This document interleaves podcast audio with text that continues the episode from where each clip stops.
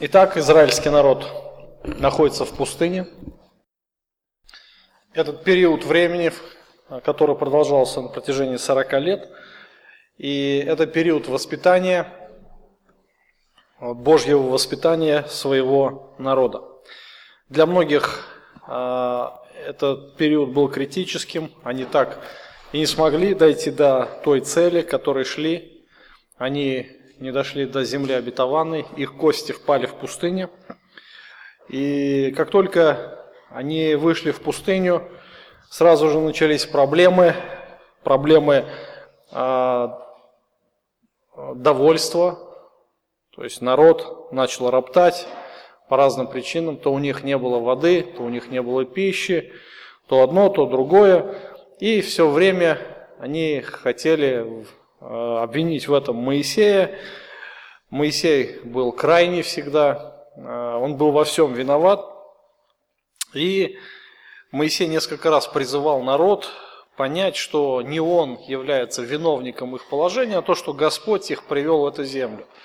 А Господь их поставил э, в таких обстоятельствах, и, конечно же, им нужно было бы обращаться к Богу, Богу за помощью, уповать на Господа, потому что Он их Господь, Он тот, кто заботится об их нуждах. И э, народ, конечно же, слушал, но постоянно, постоянно у них возникали проблемы. А в течение изучения как раз пятикнижия мы с вами увидим, э, что проблемы так и продолжались Э, до самого исхода вот этого 40-летнего периода. И первая опасность, серьезная опасность возникла на пути народа Божьего, это э, враждебный народ, враг, э, которого звали Амалик. Амаликитяне пришли и воевали против Израиля. То есть мы видим, что это был коварный народ, они хотели застать Израиль врасплох, а, думая, что, наверное, у них не будет воды, они будут измучены жаждой, их легко будет взять. Они добивали а, ослабевших, отставших от основного, а, так сказать, каравана израильтян. И Господь, Господь сильно взыскал в них. Господь сильно был разгневан на этот народ, и он вынес свой вердикт, то, что э, Амалик будет стерт с лица земли. Итак, мы видели с вами в прошлый раз, как эта проблема э, разрешилась, то есть Бог дал народу победу. Моисей зашел на гору, он взывал, он молился с поднятыми руками, и то, что когда он молился, народ побеждал, и когда его руки ослабевали, он опускал их, то Амалик э, брал свое, да, он начал одерживать верх. И тогда Ор э, и Аарон нашли выход, они посадили Моисея на камень и держали, помогали держать ему руки поднятые вверх. И таким образом Амалик был побежден, низложен. И Господь как раз дал очень хороший, хороший важный урок, что а, Амалик и подобным им возможно победить только тогда, когда народ будет зависим полностью от Бога. То есть поднятые руки – это символ молитвы, символ зависимости от Бога, когда народ взывает о помощи Господу, и Бог, конечно же, дает эту помощь. И так произошло в этой битве, народ одержал победу. И после того, как Израиль одолел Амалик, Моисей повел дальше народ э, к горе Синай. То есть это место, где народ впервые, можно сказать, лицом к лицу встретится э, со своим Господом. И это место, которое станет, наверное, одним из ключевых в истории израильского народа, когда он войдет в завет с Богом. И 18 глава, она описывает проблему, которая опять возникла в Израиле, проблему с руководством. И это была проблема, связанная с неправильным пониманием принципов руководства. Это то, что произошло тогда, и как она разрешилась, описывается как раз в 18 главе. Итак, э, Моисей, Моисей повел народ Божий к Синаю, Хотя, в принципе, э, исследуя этот текст, ну, можно прийти к выводу о том, что не обязательно этот текст вкладывается в хронологию. И, в принципе, я согласен с той позицией, что э, вот это, эти события уже произошли немногим позже, когда народ уже стоял на горе Сина, и когда он уже получил э, закон от Господа, когда он уже э, имел, имел э, непосредственно библейское руководство, Божье руководство через различные уставы, постановления и законы. И когда Израиль уже приблизился к Синаю, как раз вот то, что было совершено э, в Египте, то, что было совершено позже, э, то есть эта весть, она облетела все округи, дальние, ближние, и все окрестные народы, они слышали о том, что сделал Господь э, с Египтом, то, что как Он даровал великую победу для Израиля. Наверняка то же самое было донесено и до э, этих народов, что Израиль победил также Амалик. И это внесло какой-то определенный страх, страх в сердца языческих народов, которых предложил сражаться израильтянам. И вот весть об этих великих делах очень быстро она донеслась за, далеко за пределы, и Афор тоже стал, так сказать, невольным слушателем этих новостей, тех новостей. Сегодня было это намного, наверное, проще, да, получить новость непосредственно с места событий, но тогда не было ни интернета, ни радио, ни телевидения, газет, ничего не было. Просто новости расходились только из уст в уста. Как говорят у нас сегодня, сарафанное радио, да, друг к другу рассказывают о том, что происходит в округе. И Иофор э, находился, наверное, недалеко от того места, то есть где жил Моисей. Помните, Моисей э, ну, примерно три дня в пути, три дня в пути от горы Синайской э, жил, и он овец далеко, погнал далеко овец, пришел на Синай, когда первый раз Бог явился ему. Так вот, Иофор, наверное, тоже находился не так далеко, и когда Моисей уже непосредственно находился или подножии горы Синай, или же на подходе к ней, а, Иофор вышел ему навстречу. Иофор – это тесть Моисеев, и во второй главе мы читаем о том, что у него было другое имя, то есть, будучи одновременно и верховным жрецом, и светским правителем, а, он носил два имени – Иофор и Иругуил.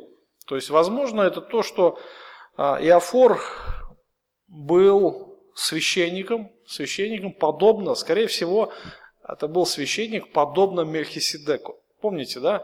История с Авраамом, история Мельхиседека, когда а, Мельхиседек вышел навстречу Аврааму после поражения царей, Авраам почтил Мельхиседека, а, отдал ему десятину, а Мельхиседек благословил Авраам. То есть и в послании к евреям автор уже дает толкование этому действию, признав а, во Христе священника по чину Мельхиседека. Так вот, Рагуил или Афор, э, тесть Моисеев, он имел, наверное, скорее всего, подобное положение. Он был и священником, возможно, он был также и правителем. Поэтому у него два имени. И это неудивительно, что э, в, древне, в древности очень часто использовали данный подход, э, что когда человеку давали несколько имен в соответствии с его положением с его положением. Ну, эта традиция, наверное, осталась и в, Англи... в англоязычных странах. Сегодня, например, вот э, в Америке, например, в Англии у них у, у, ну, вообще у людей нет отчества, как у нас, например, там Виктор э, Васильевич, там Ирина Николаевна и так далее. Там такого нет. Там дается два имени, два имени человеку. И в зависимости от того, какой человек хочет, ну, есть основное имя, есть ну, второстепенное. Дэвид, Луис, там какой-нибудь, да, или же э, Джон Адам Снайдер был. У меня был преподаватель так. И Джон, и Адам, ну, как угодно можно было его звать, можно было звать и Адам, можно звать, но мы привыкли его звать Джон. Вот примерно то же самое происходило и с ним. И мы знаем, что, а, мы читаем дальше, что... Давайте мы прочитаем с 1 по 8 стих, 18 а, глава. С 1 по 8 стих. «И услышал Иофор, священник Мадиамский, тесть Моисеев, о всем, что сделал Бог для Моисея и для Израиля, своего народа, когда вывел Господь Израиль из Египта. И взял Иофор тесть Моисеев Сефору, жену Моисееву, перед тем возвращенную и двух сынов из которых имя одному Герсам, потому что говорил Моисей, я пришли с земли чужой, а имя другому Илиазер, потому что говорил он, Бог отца моего был мне помощником, избавил меня от меча фараонова. И пришел Иофор, тесть Моисей, с сыновьями его, с женою его к Моисею в пустыню, где он расположился старым у горы Божьей. И дал знать Моисею, я, тесть твой, Иофор, иду к тебе, и жена твоя, и два сына, и ее с нею. Моисей вышел навстречу тестю своему и поклонился, целовал его. И после взаимного приветствия они вошли в шатер, и рассказал Моисей тестю своему о всем, что сделал Господь с фараоном, с египтянами за Израиля, и о всех трудностях, какие встретили их на пути, и как избавил их Господь. Итак, а, тесть привел, а, тесть был не один – то есть он взял жену, он взял двоих сыновей, и он вышел навстречу. Прежде чем выйти, а, прийти, встретиться, он послал, а, так сказать, посланников своих, чтобы предупредить о пришествии, чтобы Моисей был готов их встретить. И мы читаем о том, что, а, помните историю, когда Моисей вышел от своего тестя, он взял жену свою, он взял детей своих и пошел в Египет. И вдруг здесь мы читаем о том, что а, Моисей возвратил их обратно к тестю. Что произошло? Ну, есть а, два предположения, а почему Моисей отправил жену с детьми обратно в страну Мадиамскую. То есть первое, это, наверное, конфликт. Конфликт а, мы помним, что все-таки, как бы там ни было, Сепфора, она была язычницей. Но еще не было твердых основ веры, нельзя сказать, что она была верующая. У нее были языческие представления о жизни, вообще о вере в Бога. И помните то, что в завете с Авраамом первое, это то, что было как бы знамение завета, то, что мужской пол должен все, э, быть обрезан. То есть все мужчины мужского пола. То есть начиная 8 дней от роду должно было произойти обрезание. То есть 8 дней от роду. И мы не знаем, сколько лет было старшему сыну, но он не был обрезан. И когда они были на пути, Господь чуть было не умертвил Моисея. Помните всю эту историю, да? И жена тогда, она увидела, не знаю, каким-то образом Бог показал, наверное, а, или открыл намерение, или сон дал, мы не знаем, как все там было, но она все поняла, очень быстро сообразила, взяла каменный нож и быстро обрезала сына. То есть Господь очень ясно дал а, понять, что с ним не шутят, что нельзя шутить с Богом. И те предписания, которые э, он дал, он э, должен исполнить каждый, кто состоит в завете с Богом. И помните, что кто не будет обрезан, то какие результаты, какие последствия? Истребится та душа из народа, понимаете, да, истребится. То есть фактически это равносильно смерти. И Бог задумал осуществить то, что а, он сказал то, что он записал. И, возможно, вот на этой почве в семье произошел какой-то, возможно, конфликт, И, или же она испугалась Бога, она испугалась за судьбу своих детей, вообще за судьбу семьи, что им предстоит там дальше пережить. И она вернулась, это одно из предположений. Другое предположение то, что а, это были меры предосторожности, меры предосторожности самого Моисея, и он понимал, куда он идет, он понимал, а, что конфликт с фараоном будет неизбежен, потому что Бог изначально открыл, открыл, что фараон а, не пустит народ, что фараон не будет так спокойно смотреть, как народ уходит. То есть будет конфликт определенный. И Моисей, конечно же, переживал о своих родственниках, и он понимал, что семья – это, наверное, слабое звено, слабое место в его жизни.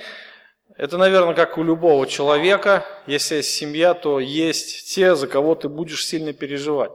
Очень часто членов семьи берут заложники, и очень часто членами семьи начинают манипулировать человеком. Так ведь, да? То есть и Моисей тоже понимал это, и возможно, возможно, из-за этих соображений, что фараон начнет мстить, он как-то будет пытаться влиять на ситуацию, из этих соображений он отправил семью обратно туда, в Мадиамскую страну, то есть на родину жены. И э, здесь мы видим, то есть во второй главе упоминание, что у Моисея был один сын, да, Герсам, Герсам, а пришелец буквально, то, что Моисей говорил о себе, что он пришелец в земле, в земле чужой, что у него не было родины, и как бы вот эта тоска, она была выражена именно в имени, в рождении сына, что когда он говорил Герсам, это, случ... ну, это служило напоминанием тому, что он пережил вот эти все скитания. И второй сын, второго сына назвали Елезер, буквально «мой Бог мне помощник». И Моисей понимал, что если бы не Господь, то он бы, наверное, и не жил бы. То есть то, что Господь всегда давал ему помощь, это как раз выразилось в имени его второго сына. И Иофор послал известить о своем приходе, и вместе с Иофором пришла его жена, и Моисей очень тепло, любезно встретил их, он обнял, а, Моисей, он обнял, обнял своего тестя, он поцеловал его, он оказал ему прием такой теплый, а, ввел его в шатер, а, сделал наверняка такое шикарное угощение. И потом была такая длительная беседа. Моисей ему рассказывал о великих чудных делах Божьих, о том, что совершил Господь а, с фараоном, как это все происходило. То есть это уже было из первых рук. А, Иофор уже получил информацию именно от участников событий.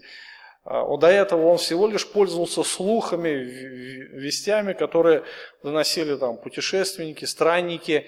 Ну, возможно, многие факты были искажены, но здесь Иофор получает полную, абсолютную информацию а, подробнейшую информацию о всех событиях.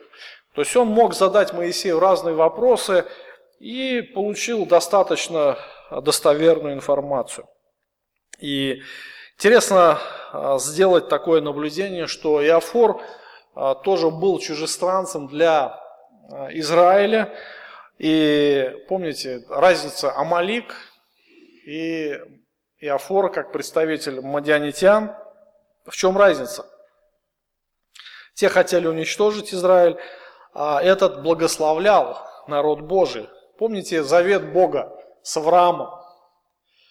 Одно из обетований, которое э, получил Авраам и его потомки, благословлю благословляющих тебя, проклинающих прокляну.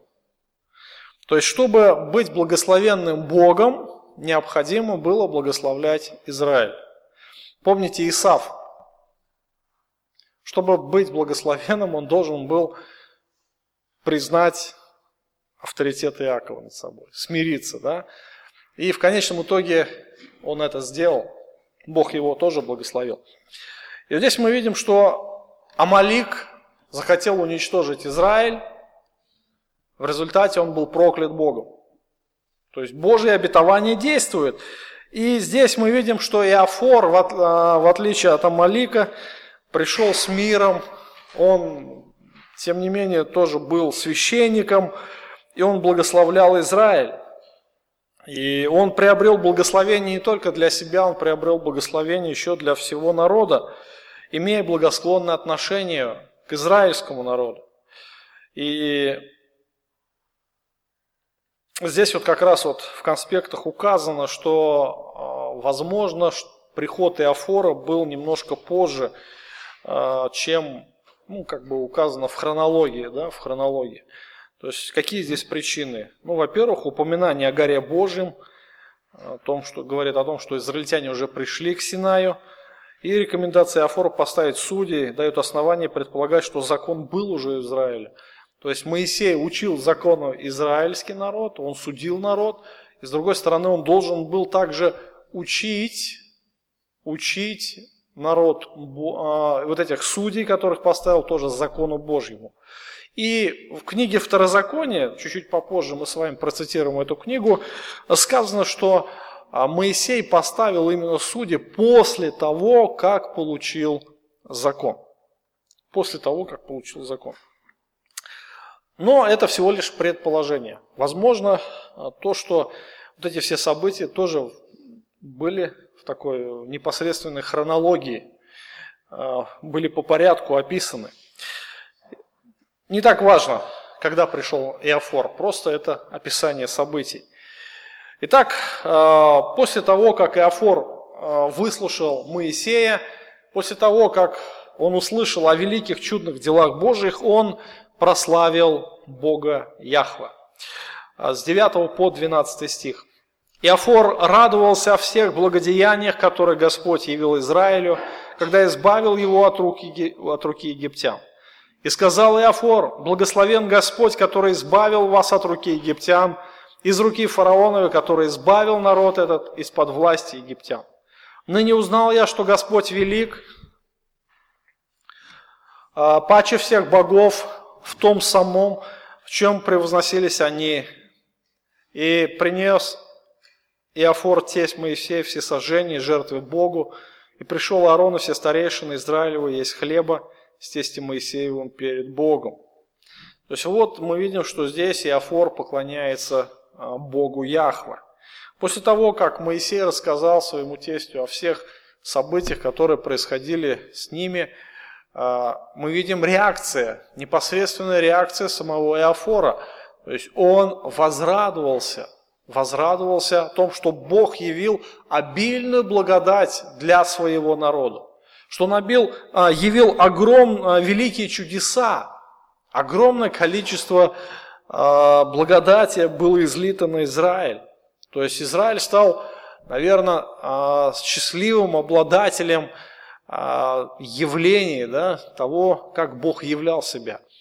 То есть, когда, каким, когда в истории Бог являл себя таким, в таком обилии фактов в таком обилии чудес? Ну, можно сказать, э, наверное, основные два периода. Два основные периода – это э, как раз времена Моисея времена Иисуса Христа. Потому что сам Сын Божий пришел на землю. То есть, и как раз вот народ израильский в то время э, находился под такой великой привилегией. Они постоянно видели Божьи чудеса, да? Они постоянно были свидетелями того, как Господь проявляет себя. То есть э, они видели Божьи суды, они видели, э, как Господь э, мог смирять великих, людей, фараона, как Господь даровал им победу, как Господь заботился о них в пустыне. И это еще не все. То есть впереди еще было 40 лет, 40 лет блуждание в пустыне, и Израиль еще много увидит разного рода чудес. И, конечно же, мы, Яфор а, радовался, радовался велик, величию Божьему, величию Божьей благодати. И это была искренняя радость за народ Божий, за своего а, зятя, так сказать, да, за то, что он является членом семьи, Бог дал ему такую привилегию иметь родственные отношения с Моисеем. И Иофор вначале прославил Господа за народ израильский, что он избавил их от руки фараона. То есть то, что э, здесь написано, я узнал, ну, возможно, увидел на практике, не то, что он не знал, нет. А мы видим здесь, что Иофор выполняет свои священнические функции. А, мы видим, как он а, делает это знающий, приносит жертвы, жертвы Богу.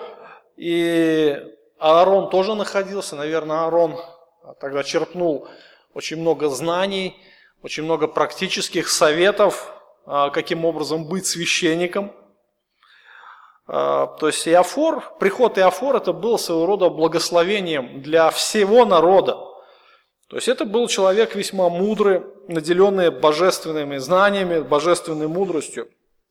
И э, здесь мы видим исповедание Афора, когда он слушал о том, что совершил Бог, он исповедовал его как Бога Всевышнего. А Бог Всевышний, который выше всех богов. Посмотрите, «А, ныне узнал я, что Господь велик, паче всех богов, том самом, чем они превозносились над израильтянами.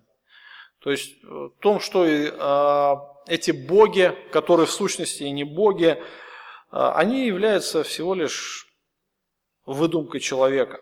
И Бог есть один только Бог, Всевышний, Яхве, и Он является тем, который выше всех этих богов, который сильнее всех этих богов. И помните, суды суды, которые были в Египте. Какая цель этих судов была? Одна из целей, главных целей. 12-12 исход. Можете запомнить, легко запомнить. Совершил суд над богами египетскими. То есть, другими словами, Моисей был посредником в делах Божьих, и Бог совершил великие суды над богами, над всеми богами египетскими. Об этом мы с вами говорили подробно, когда изучали эти места. И Бог э, был Богом также и Иофора. И после этого мы видим, Иофор приносит жертвы. Приносит жертвы. Здесь э, мы видим несколько жертв. Несколько жертв. То есть, э, во-первых, это жертва всесожжения – а, если нам Бог позволит, мы с вами будем изучать книгу Левит, мы с вами подробно рассмотрим все эти жертвы, которые приносились в Израиле, чем они отличались друг от друга и назначение каждой из жертв. Это очень важно знать. Почему? Потому что а, книга Левит, она напрямую указывает на жертвенного агнца, совершенного Божьего агнца – Иисуса Христа, которые, а, все эти жертвы были прототипами той великой жертвы. То есть а, то, что совершил Иисус Христос, оно а, было указано как прообразы в Ветхом Завете. И Иофор, тесть Моисея, он как раз приносил все эти жертвы. Он был священником Бога, то есть он совершал жертвоприношения, хотя на тот момент официального богослужения еще не существовало. Я напомню, что официальное богослужение было установлено в Израиле только после горы Синай. Только, только после того, как Бог дал свои предписания относительно богослужения. Все остальные священники, священники Божьи получали непосредственное откровение от самого Бога. То есть здесь мы видим, что Иофор выполняет, выполняет свои священнические функции, и он приносит а, жертву всесожжения, и он также приносит жертвы Бога. Посмотрите, это не просто была жертва, это была мирная жертва, это жертва, в которой также была и трапеза. То есть он приглашает старейшин, он приглашает самого Аарона, будущего первосвященника, вкушать эту трапезу. То есть мы видим, что здесь совершается а, целенаправленное поклонение. поклонение. А, когда мы с вами будем разбирать жертвы, порядок жертв, назначение. Мы с вами, если Бог нам даст памяти, вернемся как раз к этим событиям и увидим значимость того, что совершал тогда Иофор в Израиле. То есть это послужило своего рода как бы предвкушением, предвкушением тех будущих а, событий, которые должны были произойти в Израиле, того будущего богослужения, официально установленного Богом в народе его. Итак, Иофор исповедует, исповедует Бога Всевышним. И он прославляет Бога, он приносит ему жертвы, и в, этой, в, этих, а, в этом поклонении участвуют все старейшины и участвует будущий первосвященник Аарон. Итак, а, вот эта встреча произошла, было общение, было поклонение, то есть это было прекрасное время, это своего рода был праздник, это был, наверное, выходной, выходной для Моисея, для Иофора. И вот э, они легли спать, проснулись и начались, ну как у нас в понедельник, да? Будни, будни. То есть надо рано вставать, кому-то надо идти на работу, дети идут в школу, то есть и все с таким с такой тяжестью, ох, впереди неделя целая, да. Вот. Но здесь мы видим, что а, то же самое было у Моисея. То есть он после вот этого ночного отдыха встал а, и приступил к своей работе. А, прочитаем с 13 стиха. На другой день сел Моисей судить народ, и стоял народ перед Моисеем с утра до вечера. И видел тесть Моисеев все, что делает с народом, и сказал, что это такое ты делаешь с народом? Для чего ты сидишь один, а весь народ стоит пред тобой с утра до вечера? И сказал Моисей тестю своему, народ приходит ко мне просить суда у Бога.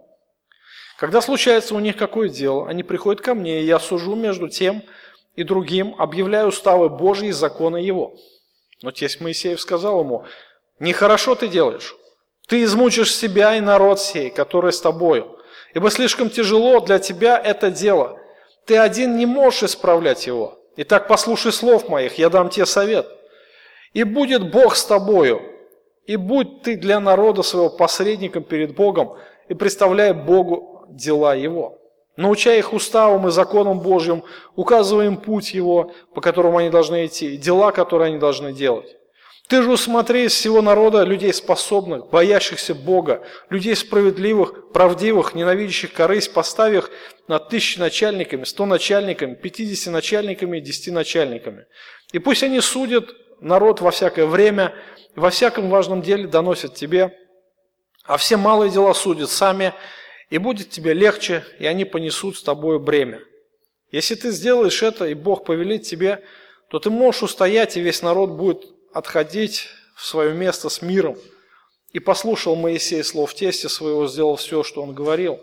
И выбрал Моисей из всего Израиля способных людей и поставил их начальниками народа, тысячи начальниками, сто начальниками, пятидесяти начальниками и десяти начальниками.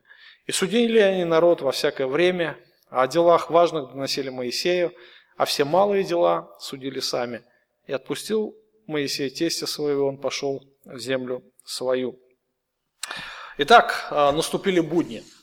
И а, Моисей сел, и стала собираться толпа, которая с каждым часом становилась все больше, больше. Эта толпа встала в очередь. Ну, я думаю, нам, русским, это знакомо, да? Кто жил еще в Советском Союзе. То есть очередь – это нормальное явление. И Иофор увидел всю эту картину, и он немножко пришел в шок от увиденного, то, что происходило. То есть это была а, ловушка для руководителя. При неправильно поставленной работе а, а, обязательно вот эта проблема будет возникать у всех, кто держит, держится вот такой модели управления. Ее называют еще и епископальная. Когда управляет один человек. Вот. И это приносило определенные трудности и проблемы. Вот здесь в конспектах, видите, перечислены эти трудности. То есть А, Иофор увидел, что происходит, и, конечно же, мы видим, что он а, сразу увидел проблему, сразу увидел, какие последствия. Он был весьма мудрым человеком. И он указывает Моисею очень ясно, указывает на то, что а, к чему может привести подобное стиль руководства. То есть, во-первых, Моисей сам был перегружен работой, физически не успевал справиться со всеми проблемами. То есть он а только и делал, что только судил. На другое у него, у него уже физически не хватало времени. То есть это проблема, наверное, а, во-первых, самого Моисея. Моисей, вот представьте, целый день вот людей принимаешь, а их все больше, больше, больше и больше. К концу дня что происходит? Ну, можно назначить часы, да? Вот теперь а, это проблема самого Моисея. А теперь проблемы израильтян. Представьте, у вас возникла, какой, возникла какая-то тяжба с соседом. Или спор о наследстве, или же еще какая-то проблема. И вот вы, вам нужно ее разрешить срочно. Вы приходите, а там километров семь очередь. И вы записываетесь, да, там, или на бумажку, или на руку ставите очередь, и вы начинаете ждать. Когда же до вас дойдет очередь? И, конечно же, э, великое счастье для тех, до кого эта очередь дошла, да? Но великое несчастье, если возникает вновь проблема. И когда люди думают, что, о, эту проблему надо решать, о, каким образом? О, опять идти к Моисею? О, сколько там? Две недели стоять ждать? Или месяц? Мы не знаем. Но нам нужно всегда помнить о том, что население Израиля тогда было не 150 тысяч, как в Салавате. Даже если 150 тысяч, представьте себе, а, какая могла была быть очередь. То есть приходишь иногда ну, в какую-нибудь контору, и там очередь. И потом стоишь долго, стоишь, устаешь, да? А когда а, принимает один человек, это весьма тяжело. А когда, представьте, это ведь а, не 150 тысяч, это в 20 раз больше примерно. Это огромная толпа народу, и особенно в те времена, вот эти сложные времена, когда народ еще а, был в таком, знаете, в небытие, в такой переходный этап, постоянно возникали какие-то конфликтные ситуации, споры, и постоянно нужно было решать эти проблемы. Конечно же, э, народ был весьма изнеможден. То есть люди э, могли стоять очень долго, ждать, пока будет восстановлена справедливость. То есть это э, крайне неудобно. Мы читаем в тексте, что народ стоял, там не было а, пунктов приема, да, приемный там, подождите немножко, там, сядьте. А, иногда бывает, секретарь выходит, вам кофе не налить, чай, может быть, там. Там такого не было. А, там не было секретарей, народ стоял с утра до вечера. Это была пустыня. Нам тоже нужно об этом помнить. То есть, а, когда Иофор все это увидел, он был в шоке. Ты что делаешь, спрашивает. Ты что делаешь? Ты чем занимаешься здесь? Ну и еще одна проблема, которая возникала, это э, нереализованные ресурсы, так сказать. Да?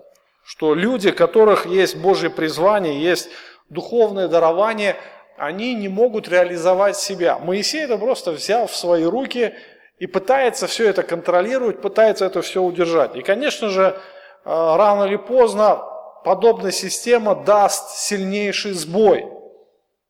Она обязательно лопнет, обязательно будут проблемы, и воцарится хаос. И Афур, конечно же, понимал возникшую проблему, и он спросил те, э, своего зятя, что происходит, и тот подробно ему рассказывает.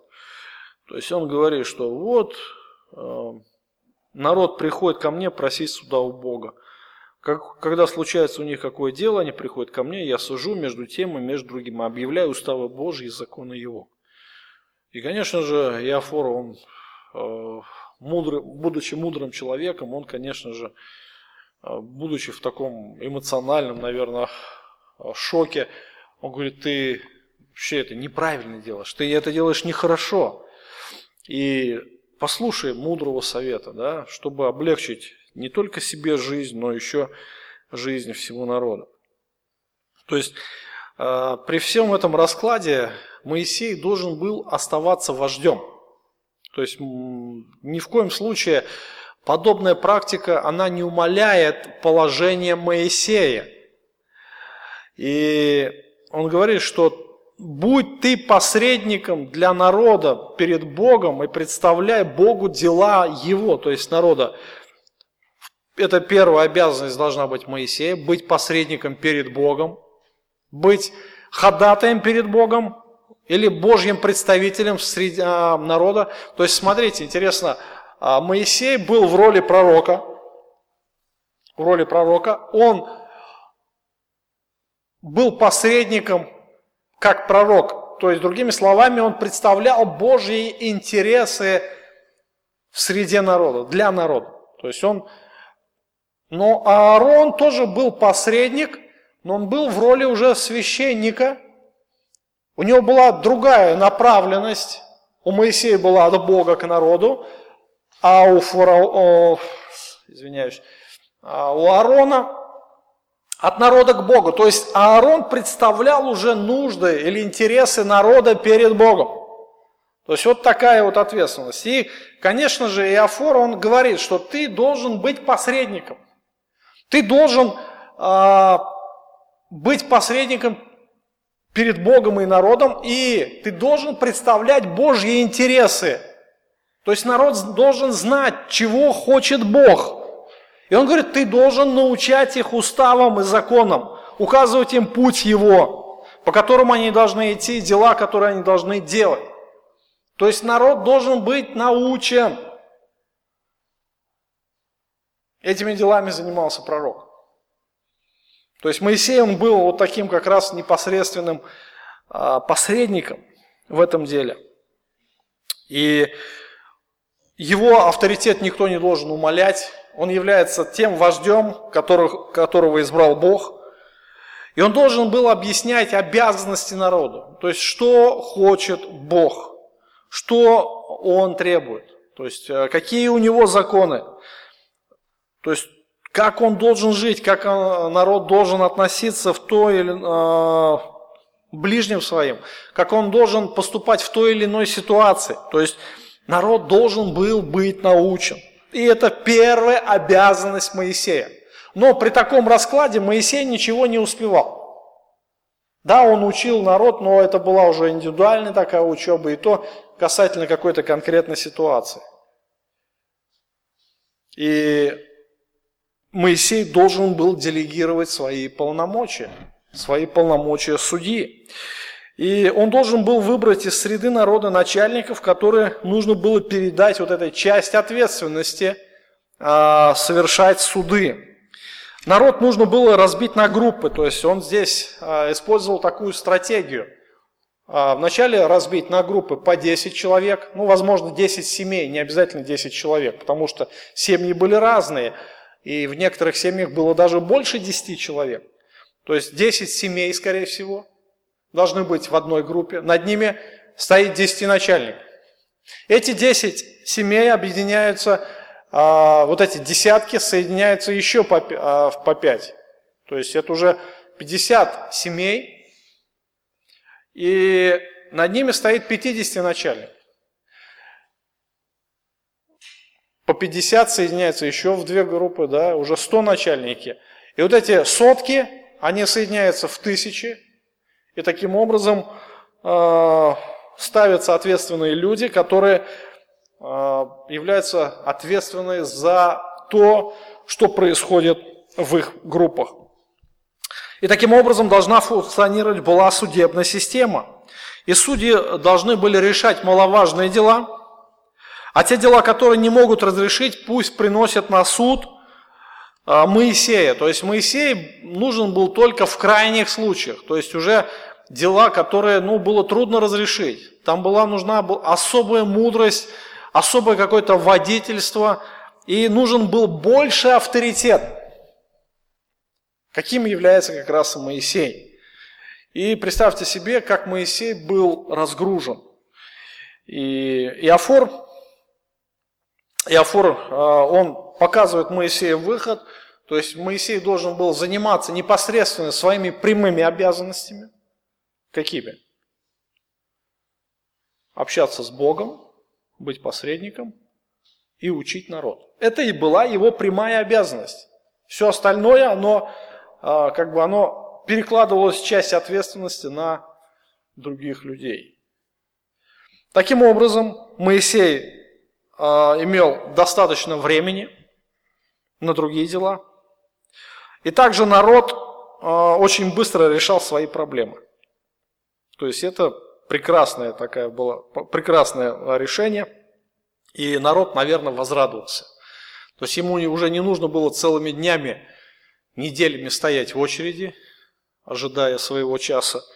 Теперь при э, любых ситуациях они могли идти, ну, в первую, да, вначале идешь к 10 начальнику, тот раз решает, если он не может решить, к 50 идут начальнику. Если тот не может решить, идут к 100 начальнику и так до самого Моисея. То есть, ну, на каком-то этапе все равно, а, что ситуация разрешится, ну, есть большая вероятность, да, большая вероятность, что, ну, где-то, может быть, если у 10 не решилось начальника, то, наверное, решится у 50. Но если уж у 50 не решилось, то у 100 начальника, наверное, скорее всего, решится. Но если у 100 начальника, ну, у 1000, наверное, уже большинство случаев уже разрешались. Да? И таким образом функционировала вся судебная система.